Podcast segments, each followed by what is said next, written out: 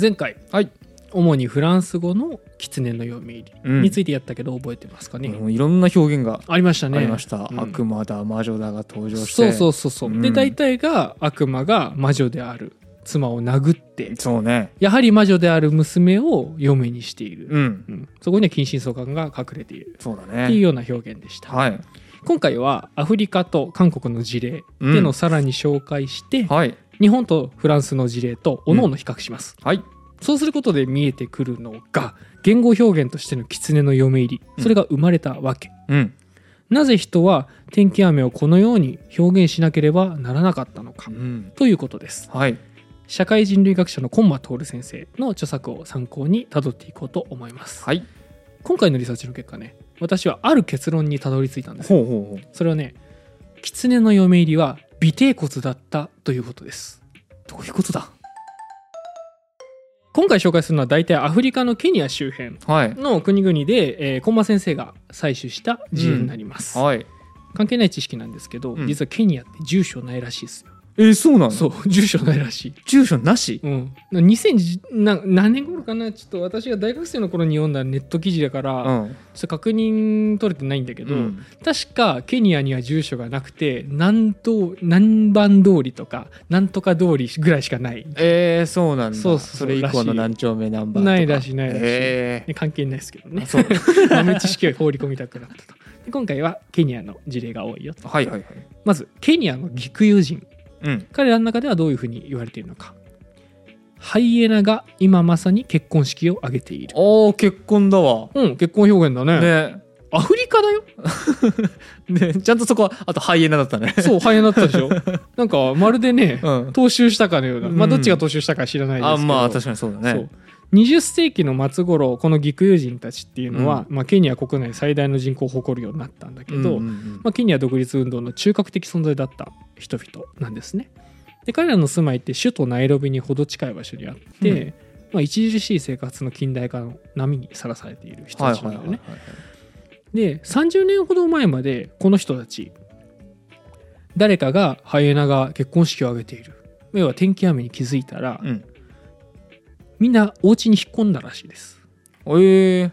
なんかね危険な事態が身に及ぶと信じていたみたいですね普通の雨ではないっていうふうに感じていたんだうんうんね。うんそう特別視していたうんみうたいなねんうん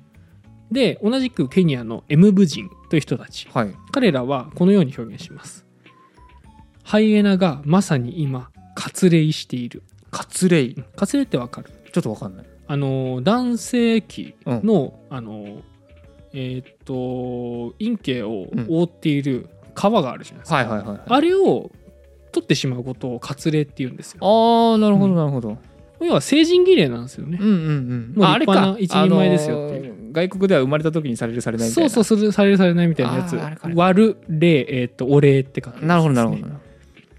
でこの表現には、まあ、そもそもの認識として、ハイエナがまず恐ろしいものだっていうものがあるそういう認識がある、うん彼らの中ではうんうんうんね演武人の中では。でそのハイエナっていうのは天気雨の日に子供の割礼を行うと信じられているへえ。そのため天気雨っていうタイミングはハイエナが集まるタイミングなんだよねうんうんうんだからこの人たちも天気雨降り始めたらあハイエナが割礼しだすぞってことでみんな家に入るんですけど、うん。うん子と子供と家畜うん。はもう急いでしまわれるらしいです。あーもう狙われなるやすいからうんうんうね。んだから結構な危機意識があったんほでどすそね。うだね。雰囲気があるなわけですよなんていうか、まあさっきのえっとあさっきじゃない前回うのん。あのフランスの例でどこまでそれをこう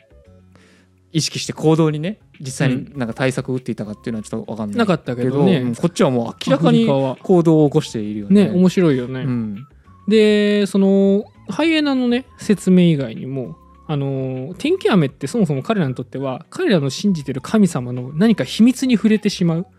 そんな事柄のような風な認識があったらしなるくほどてなるほど。つい最近までは次のような結構苛烈なね、あのー実践までしていたと、うん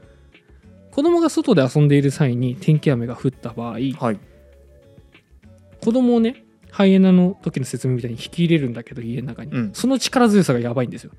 棍棒で打ち据えてでも屋内に引き入れてたらしいですよねすごいね。う。そうそうでヤギとか羊の放牧あーうをん子供に任せてた時は急いでムヤギとか羊もぶったたいて屋内に避難させる、でこれは自分の子供だけじゃなかったのもう周りの子供も見ず知らずの子供でもへー誰々さんちの子とかじゃなくておおどこの楽器か知らないけど早く入れってもうそこにいるる人は全員ってことなんだらしいいですあそうそうでこれはささっき言った通りエムブ人の例なんだけど、うんトゥルカナ人っていう人たちはこれ同じことやるんだけど次のような呼びかけを行います、はいはい家に入れさもないとお前は死ぬ いやもうそいつが悪魔じすげえ直裁的だよ ねでもすごい危機感だよゃ ね、んうんそんそこまでいや天気雨だよみたいなねえそう我々からしたらそんな現象に対してそれだけの危機意識と、あの普段の危機管理の体制を整えてやっていたみたいなね、うんこれもしこの引き入れる子供を家の中に引っ込めるのを失敗して子供が家畜と一緒にうん長時間天気雨にさらされてしまった場合はいその子供のお父さんっていうのはヤギを一頭生贄にして浄化の儀礼を行わなきゃいけなかったらしいです、えーそうなんだ、うん大変ねそれは大人の場場合はやんなくていいみたいなんだけど子供の場合なんだそう子供がさらされた時は絶対やんなきゃうダメ、んでこのまた別な部族なんだけど同じ価値観を持っている人たちの中で、メル人はこの生贄の儀礼において単色毛のお牛あお羊、うん色が一色しかないお羊、うん真っ白だったりオスの羊まあグレーまああそうそうそうそう、グレー真っ白だったり真っ黒だっったりグレーだったりとかっていうのを連れてきて、うんこれを生贄にするっていうルールがあったらしいんですよたり、うんほうほうほう一色じゃなきゃダメこれを怠ると干ばつとかその干ばつにの延長にある飢餓とかが来るうんっていう風に信じられてたらしいんだよねそうなんだこれやっぱり面白いのはさうん単色じゃなきゃいけないって点だよね、それなんでそここだわりがあるんだろおうそこは発想出てこないなんかえー、単色なんああそうかその雨とか晴れとかその混合してるものじゃなくて素晴どらっしいちかにっていうことなのか素晴らしい感性が尖ってるねあー合って る文化人類学的リテラシーが高い、ううん、本当に合ってます合ってますその要は同時に起こってはいけない現象うんうんうんうがん同時に起こっているっていうのがこの現象のミソなわけなんだけどで今までもその二項対立的なところをそうそうあの雨と太陽と雨にこう当てはめてね考当てはえめたてりとたかよねしてうんうんそういいですねそれ気いづいたらもう今回の結論ほとんどたどり着いてんだよ、実はあそううんこういうさ相入れないものが同時に起こってるって点で忌避されてんだようね、んうんうん単一の色模様をした供物これによって調整しようとしてるってことなんだよね、ねでこの釘で、えー釘って言うんだけどこういう供養の儀礼のことを、うんうんうんまあ、特にその生贄の儀礼のことを釘って言うんだけどで扱った家畜って食べちゃいけない、ああなるほど、うんでもねあの皮については既婚女性のみハンドバッグの取っ手として加工することを許されたらしいですすごい限定的 だ ねだよね既婚女性かつハハンドンドババッッググのの取取っっ手手なんでハンドバッグの取っ手許されたと思うえー、なんでハンドバッグの取っ手、うんえー、これなんでなんだろう形をイメージしよう雨が上がった後の虹ですかそう虹なんですよああそうなの頭柔らかいねそうそういう風に信じられたらしいあでーすそうねなんだ面白いね面白い面白いねこういう風なえ解釈をしていったらしいですね、うんかん彼ら彼女らうんうんうんで、えー他にカムバ人というのもいます、うんカムバ人の方々はまあキトゥイ地方っていうところに住んでるんだけど、うん彼らは天気雨をハイエナが子供を産んでいると表現するらしいんです、まねあこまたハイエナ出てきたね、うん、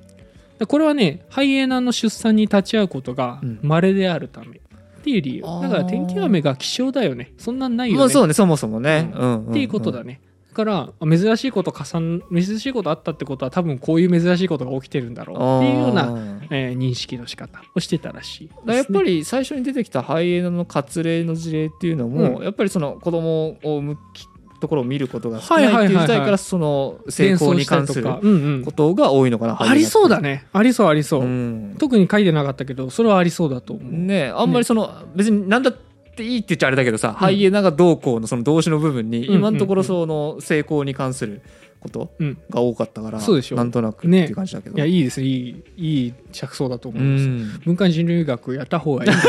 や楽しいから ね面白いよねこういう連想ってね。うんうんで他にねあの関群土地方っていうのは、うん天気雨を一言で「キトヒオ」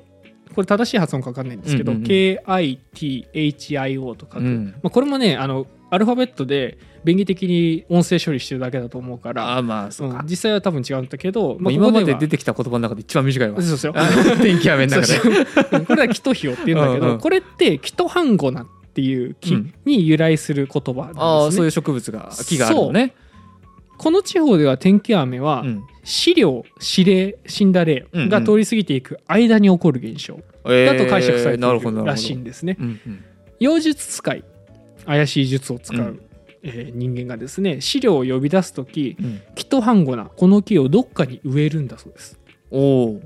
これを目印に飼料を呼び寄せるんですって。へでえ資料は北北半ンを目指して歩いてくるらしくて、うんうんその通り道で起きてしまう異常気象が天気雨だっていうなふうるにほど判断まあ日本でいうなんかされてるらしい柳みたいな感じああ近いいのかな、うん、柳の下にいがちだけど、うんあれは江戸時代以降の演出な気がするけど、ね、ああそうかそうかんまあ、まとめますとはいケニアを中心に東アフリカの多くの民族うんっていうのは、天気雨という現象を多くの場合ハイエナそれから紹介,、えー紹介してないですけどライオンああライオンもいるんだまあ、ハイエントライオンはあんまりね遠からぬ存在っていうまあ認識そうだでとす思ねっていいと思います。そうんうんれからキツネっていうかジャッカルおおこれも大体同じ表現で現れてくるんで、今回省きました、はいはいはいジャッカルのこういう存在の結婚出産それから成功、うんそれから割礼っうんうんうんていうような表現そうになりますよね。そうそうそうそうっていうことが分かりましたね。うん他にもねこのハイエナとかライオンとか死後の方ってしばしば変わりまして、うんカバとかソレイとかへえウサギになったりする。それってあの祖先の例ですね。うんうんうんあなんか勝手に肉食動物だけなのかと思っね、てイたメージわあったけどただこれ少数派なんで、うんうんあんまりその事例としてはまあ結構特殊性が際立ってる感じなるほどなるほどそれのと、まあ、カバとソレイっていうのが重なり合わせになりやすいうんところはあるので、まあ、ここは同一なんじゃないかなとか考えられたりはするというわけです。続いて、うん韓国ねおうお隣の国ですね。韓国ですこねちらではこの朝鮮半島ではうんどのように表現するのだろうか。ほう本間先生曰く次のような故障があると言います、うん狐が結婚式を挙げるおおそれから虎がジャンカに行くあごめんそれだけ分かんな いでも狐が結婚式を挙げればこう今までの合体技みたそうなんいですよな感じだったけどもこれはねもう日本と同様です、うんうんうん完全に一緒嫁入りだからね嫁入りだから、うんうんうん言ってることは一緒あですよそうかそうかそうだようねん不思議ですね隣とはいえこんだけ文化の連続性があるって、うんね面白いよねで何ですか後半のそう虎がジャンカに行くっていうんですけど、うんうんうこんのジャンカって現地の言葉なんで、うんへ日本語にすると妻のお家妻の家って書きますえで、まあ、虎ってね韓国とか朝鮮半島ですね、うんの神話上重要な位置を占める生物、うんうんうんで神話4ダンクン神話と呼ばれる神話があるんですけど、そこには登場する、まあ、要は象徴的な生物になってるわけなんですね。で虎がジャンカへ行くっていうのは要するに嫁取りのことです、はいはいはいはい嫁取りっていうのは日本が昔やっていた妻取りうん妻取りこういうやつですあ思った思ったううんんさすがさすが歴史強い ねそう、うん今ではやらなくなったけど妻取り婚っていうのがあったうよんね、うんうんあれのことであるとはいはいはいで朝鮮半島式の妻どい婚が実は結構いろんな手順を踏んで行うのがありまして、まあ、次のような手順を踏んだそうですね、うんまず結婚式1日目はいこれはねえーっと2日組で行われるんですけど結婚式って、1日目のことを大きな、えー霊霊っていうのはあのゴーストじゃなくて、うん霊を書くとかのあはいはい霊を尽くすとかの霊ですね、これを大霊と書いてテレって呼ぶらしいんですねでこの日1日目新郎は扇を携えて、うん人を引き連れて神父の住む村の正門から、うん神父のお家ジャンカに向かいますうん道中村人と知恵比べを問答合戦をするらしいです、ええそうなんだ でこれに新郎が勝った場合、ん実家とその同姓要は、えーあ実家じゃねえじゃんか、えーと奥さんのおお家家とねそのお家のと同じ名字の村人全員うんが、この大礼テレの全経費を払う負担するあそうなんだそうそうそうそう、ええその後奥さんを連れ立って翌日に、えー実家に帰って、うんえー実家の、えー村人に挨拶をするうんこれを2日目の儀礼といってあのこう後礼フレって言います、うんうんうんこれはあの成功しますと知恵比べにも勝って、うん妻どいも成功してん奥さん連れてきたね、偉いねってなるこほどとで村の名誉になるそうですほうねほうほうほう一方でうん新郎が敗北した場合そうよ負ける例もあるらしいですう、うんは携えてきた扇を村人に引き渡すそうですねほうほうほう守ってたもんね要は最初そうそうそうそうそう奥さんの、えー、と家のある村人、うんこの扇って必ず買い戻さなら買い戻さなければならなくって、ほあのーその際にはねテレにかかった1日目にかかった費用全額このお家向こうの家が払わなきゃいけないうへえっていうことになってるらしくかつ向こうの村の名誉はそれによって失われてしまう、うんこれどっちを立てるかっていうのをしいう駆け引きが生じるんですよ、本当だねうん面白いですよね、うんうんだからそれだけその奥さん娘をもらってくるっていう行為っていうのがどれだけその村に与える影響が大きいかっていうのが鑑みえる、るあと村と村の付き合いっていうのがどういうふうに舵を切っていけるかっていうのが、ねそうね決まる大事な儀式が結婚式になってる、裏ごとの意識みたいなものが強いねえ強いよね面白いよね、この一連の儀式を扇奪いって言いましておおなるほど天気雨表現ではあの天気雨の表現では新郎が虎に変わっていましたよねうんでまあだから狐の嫁入り風に言うならばこれ虎のつまどいうんって言っていいわけ確かに確かに構造はほとんど一緒ですよ、ね、分かる分かる分かるあの狐がね虎になって、うん嫁に行くか来るかというかうん取りに行くかっていうようなうんうんうん違いでしかないっていう話なんですよね。面白いなこういうわけで、うんまあ、以上のようにアフリカフランス日本韓国とこれだけ距離としては離れていますよね。もう言ったらほぼ全世界じゃないですか、そうねアメリカそうね大陸入れなければ、ねうんに天気雨という現象の言語表現見てきましたね。うんこれ共通するものしっかりありましたよね。共通するものうん、それは人ではない主体主人公の登場と、はいはいはいはい主体によって行われる活動っていうのが大体一致していた、ああ確かに確かにそうだったね人でない主体っていうのは狐うん悪魔か魔女うん虎うんハイエナうんとかでしたね、出てきた出てきたそれから主体によって行われる活動は結婚喧嘩成功出産などでしたね、そうだったねこういう共通するものをねこうやって抽出できてるくれる面白さっていうのが文化人類学にあるんですよね、あったね共通点だもんねそうそうそうこれをねこれからね分析していきますおいいですね前回と今回のここまでを踏まえて、はいなぜ人は天気雨を狐の嫁入り、うんというような込み入った言い方をしてきたのかそうよだって僕は現にしてこなかったしねそうだよね、うんなんでしなきゃいけなかったのかそうそうそうっていうことについて考えてみましょうまあいろんな種類があったけどそこに通底しているものについてはあえて触れてこなかったんですね、うんうんうんただ浦下君考えいいからある程度気づいてたね、ううんんまあ、気づいてない人のためにこれは一からここから説明しますね、はいそもそも天気雨ってどういうものだったのかうんうん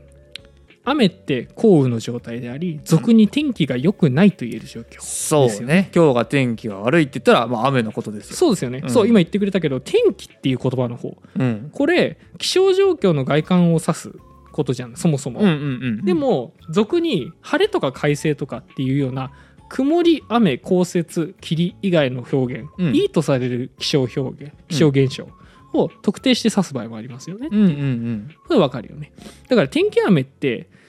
浦下君気づいてたけどうんいい状態と悪い状態の同居うん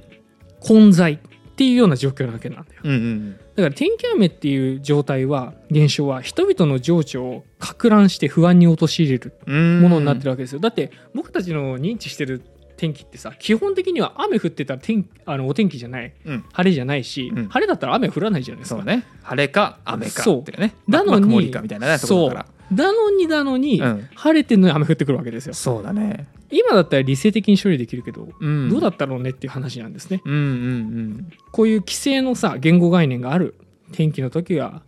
天気と雨っていうのは同居しないだから言葉としても同居するはずがないうんうんこのいう規制の言語概念を攪乱して混乱させ困惑をもたらさずには置かない天候なわけなるほどでこういうものってその天で起きてることだからいずれ自分たちの生活に侵食してくるんじゃないかっていう不安感をさえ人って抱いてくうる、んなるほどねなんでねうんうんうんで人は不安に対して正面から取り組むのってすごく難しいこと、いやーそうだねねうんまず何するかっていうと逃げますよね逃げる回避行動をとります、あの C ・アレクサンダーという人物は次のように言ってます、はい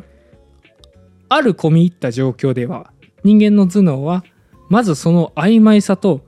重なり合い等を減らすように働くものであるああなるほどまたこれを助長するべくうん生来曖昧さに耐えられないようにできているうんそうね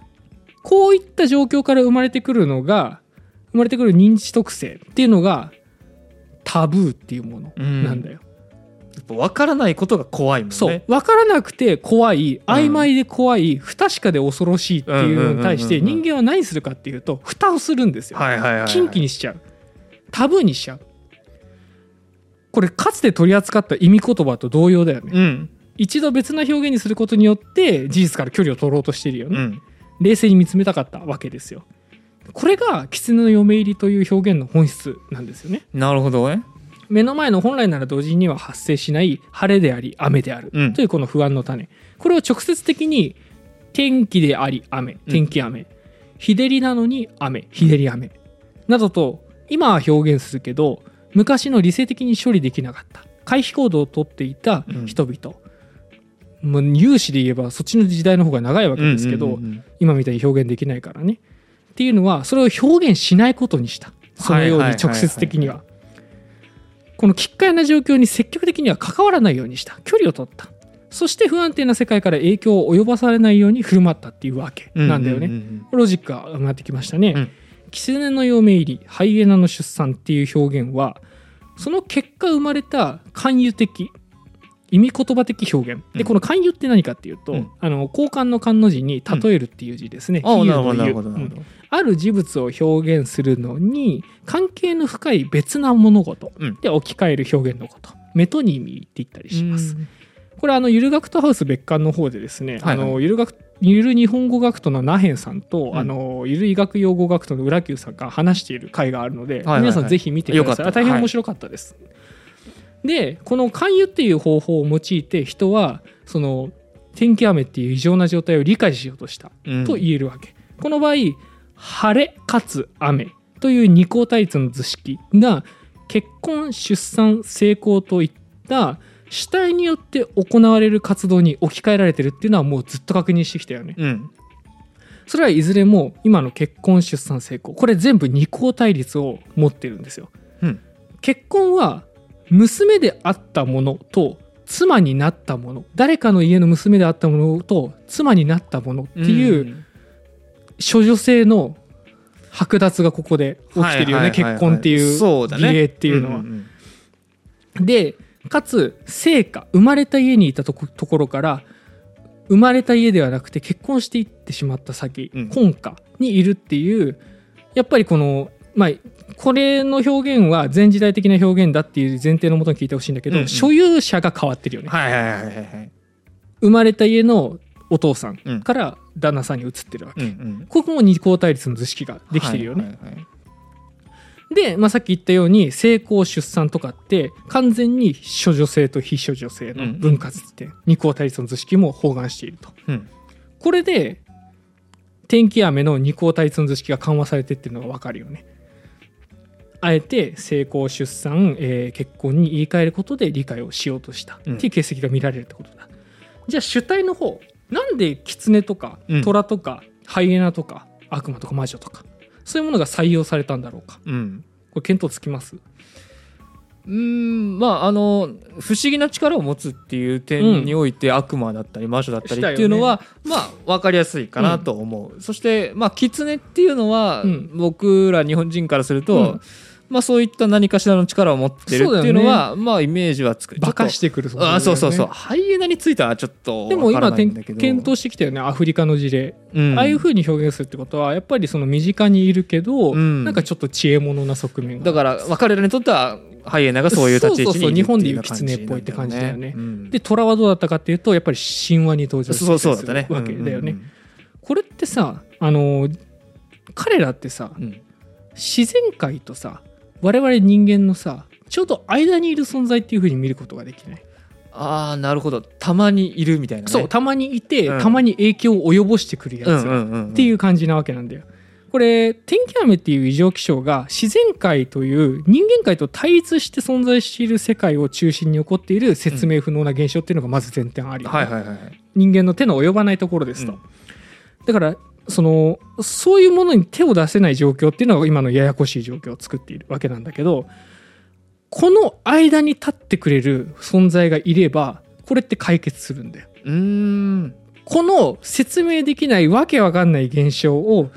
間に立つ人によって説明してもらわなければ解消されない不安があるんだったら、うんそれは人以外の存在でよかったわけなるほどなるほどむしろ魔力を有した我々の想像もつかないんだけどなぜかちょっと身近な存在っうんていうのが出てきてくれると助かるわけほその点で狐っていうのは獣でありながら、まあ、賢く時に人を騙すうと、うんうん神の使いとして人の前に現れるなどといった信仰も獲得している、まあ、昔ながらの人と自然の仲介者だったわけじゃないですか、うんうん特に日本にとってあの日本人にとって神って自然と切っても切り離せないよねそううんただその間に立ってる昔から立ってる狐って中間者であり続けてるんだよずっと、まあ、あそれはすごくわかりやすいなそうでしょんうん、神の使い的なポジションもあるもんねそうでハイエナは現地の妖術師うん怪しい術を使う人たちと距離感が近く、ううんでかつ日本や韓国の狐と文化的イメージが近いっていうのはもうすでに分かっていることなんで、だなるほどなるからほど我々にとって狐がそうであるならば、うんアフリカの人たちにとってハイエナはそうであうるんとも言えるわけ、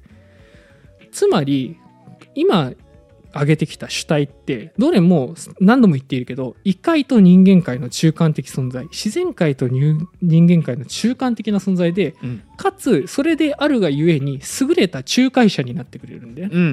んつまり不安定な感覚が生じる天気雨を人は文化とか言葉で説明できなかったから、うんそもそも忌避していただけど狐の嫁入りという自らの知覚しうる世界それは言葉のことだよね、うんうん知覚できる形態を含む表現を通すことで晴れ雨っていう矛盾の対立本来だったら説明できなくて怖くて仕方がなかったこの矛盾矛盾の両立っていうのを境界者の嫁入り仲介者の嫁入りっていう風に比喩的に解釈することで宙ぶらりんになっちゃった状態から自分たちの世界に落とし込んでやっと理解しているってことなんだようん。うん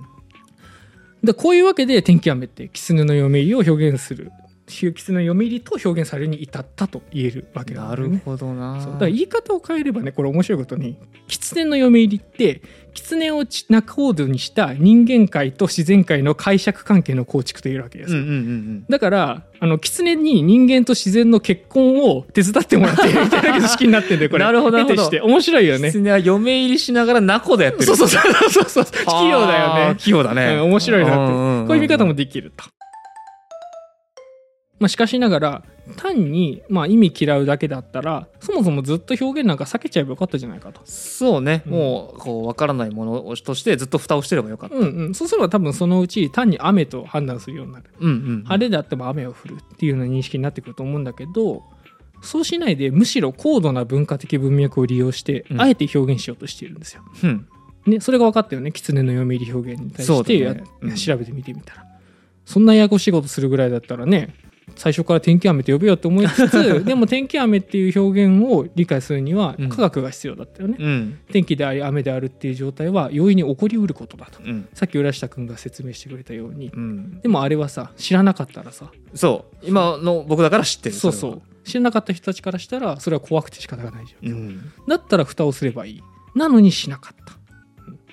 ここにあるのは理解不能で恐ろしいものを理解可能なものとして受け止めてうんその不安を解消しようという切実な営みがあったわけですよね、うんうん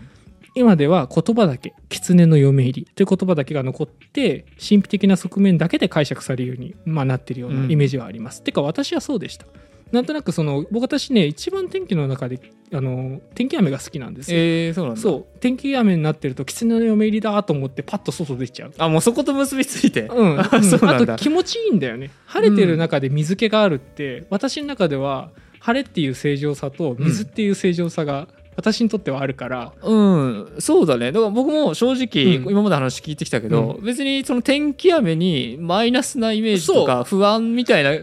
印象は特にないんだよね今の感覚というか僕の感覚からすると。感じなくて良くなったのうんうんうんそうそうで昔は説明してくれなかったからさ、うん怖いわけさでも彼らは何とかしてそれを表現して理解しようとしたうん。うんんだよねだから狐の嫁入りって言ってしまえば人が世界に立ち向かった奇跡なんだようんうんそれが残ってるってことなんだよ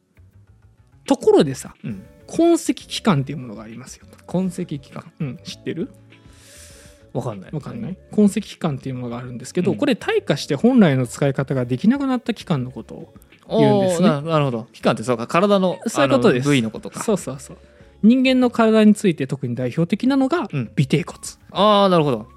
このことを踏まえると冒頭の私の突飛な発言を理解できると思いはいます、はいはいもう なるほどなさっき私は狐の嫁入りを人が世界に立ち向かった奇跡と言いました、うんつまり狐の嫁入りって役割を果たしてなおうん我々の言語表現に残っている残ってる痕跡期間なんですよ、うん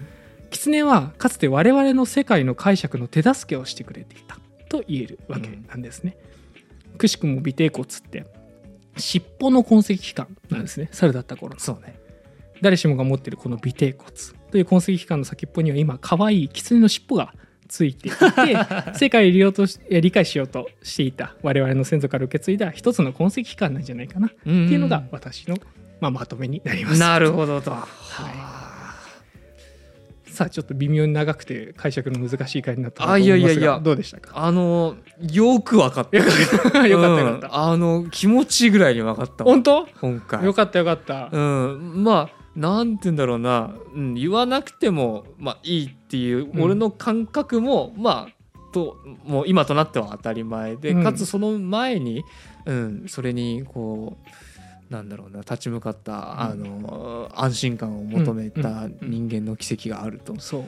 ああ分かりやすかった、まあ、妖怪とかもきっと同じようななところはあると説思うね明。あがるつとく思うあのるとか思う。な何か不思議なな現象をこれのせいにしたいみたいな。とかね。うん、っていうやっぱ人その心理は別に今でも理解できるから、うんその狐の嫁入りなななんでそんな風に言ってんのって今回正直思ってたけど思った最け初どはだって知らなかった状態あそう知らなかったからスタートだもんね。うんいやでもそうだわって、はいうん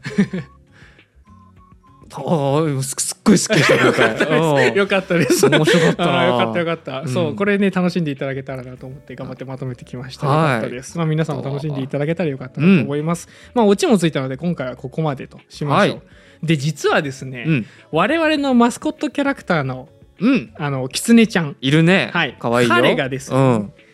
グッズ制作が決定しました狐の話からそうなんですよ、はいうまくことが運んでれば、うんあの今これが、えー収録した、えー映像がですね、はい皆さんに公開される時にうはんすでにできていると思あいらまらすらのらで、らららまあな各種多分フォームがねあると思いますので、はいそこからぜひお買い求めくださいあらよろしくお願いいたし多ま分すですけど何が今収録時点では、うんうんアクリルキーホルダーはまずある可愛いうん、あのキツネちゃんのね、うんアクリルキーホルダーはまずあるうんそれからあれ傘扇子それから手拭いみたいな感じだったかな、えー、あなんかいいですね。このうちね一つは怪しい です一つは怪しいんですけど少なくともまあ、うんだ全部で3点かねぐらいは4点ぐらいはあるかなっていう感じになりますのうでんうんうんあーいいじゃない皆ですかさんねあのぜひちょっと一度一覧を見てみてもらって、買ってみてください。はい。はい、で同時にですねそういえばこの子名前ついてなかったなと思いましてあそうか なるこのほどマスねコッ。トキャラクターピンクのキツネちゃんの、えー名前を募集します、はいはいはいぜひコメント欄にあの今回の、えー感想とともにそうですね。いいねをしつつ書いてくださ い。よろしくお願いしよまろしす。くお願いいたします。今回は以上で終了となります。もう今回もお聞きいただきありがとうございました。ありがとうございまお相手は黒川と浦下でした。